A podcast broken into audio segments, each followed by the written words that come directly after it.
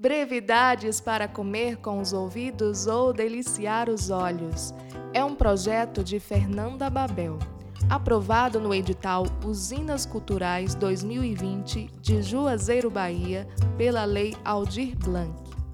São três trechos da peça Brevidades ou Relembramentos de Maria Medeia.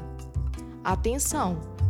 Maria Medeia não é a mesma personagem título da tragédia clássica de Sófocles, e sim uma cozinheira nordestina que acabou de retornar de seu alto exílio.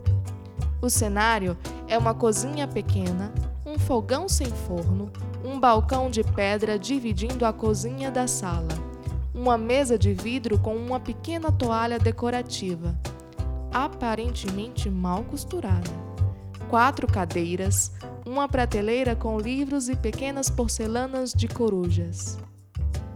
Segunda história: prato principal ou uma certa carta certeira.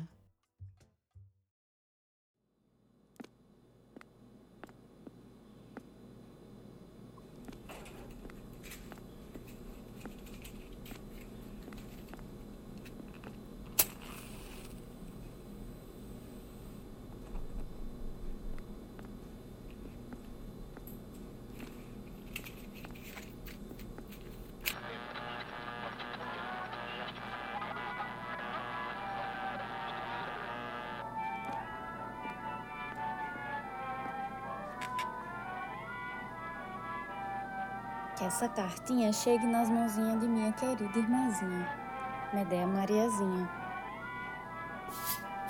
Minha irmã. Na véspera do noivado de Helena, o noivo sem futuro dela lá me trouxe um presente de grego. Ele foi vindo de fala mansa, começou me dizendo que era para adular a cunhadazinha, mas logo em seguida, sem pudor, foi me apresentando e explicando o tal presente. Uma graxa que era muito usada na capital por grandes quituteiras e que me ajudaria a fazer algo que prestasse. Algo que prestasse. Ah, é meio contrariada. Eu ainda botei uma colher da tal da margarina lá no fogo para derreter. Ô bicho estranho. Um amarelo esmaecido. Parecia doente. Mas meu juízo, que não é de bode, apertou e eu perguntei: fazer algo que preste para quem, o seu cabra? E ele, mais descarado, disse que tinha reparado que eu, além de não ser nada prendada, era fraca das feição. Só me via lendo os livros da falecida e aí eu ia morrer no caritó, porque mulher que tem das próprias é um perigo. E já ia falando que por isso que a nossa família estava naquele estado, porque mãe tinha de estudar fora em vez de trazer um macho para cuidar das terras, Trouxe três filhas. Ah, eu não resisti. Peguei os dois tabletes da margarina e taquei nele. Por sorte, um acertei bem na fuça do infeliz e o outro foi nos quiba. O Nistado escorregou na graxa e gritou, feito um frangote se debatendo, feito uma barata de perna para riba. E antes que eu me atirasse para cima dele, feito uma onça que eu tava, a Ivó apareceu e não teve acordo. Sabe como ela doou aquela peste? Olha, mas em tudo eu e ela discordamos, exceto que manteiga é muito melhor que margarina. Essa graxa feita de plástico. Vó me confessou, viu?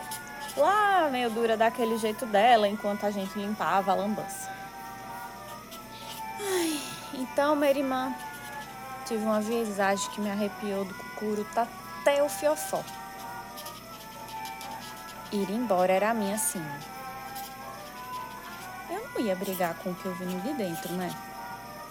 Então, eu me arretirei. Eu e meus trapos. Eu vi e respeitei minha visão, entende? Fazia um tempo que eu não sentia isso. E estou descrevendo porque ontem eu tive outra calarivisão. Maria Medeia, preste muita atenção no que eu estou te escrevendo. Tu tens uma missão nessa casa. Teu momento vai chegar. Tenha coragem, minha irmã. Coragem. Eu não sei explicar, mas tem algo a ver com cozinha. Tem alguém que você tem que salvar com o preparo dos teus. As coisas ainda estão turvas. Mas acredite, tem algo por se suceder. Não se aveste não. Você vai sentir a hora.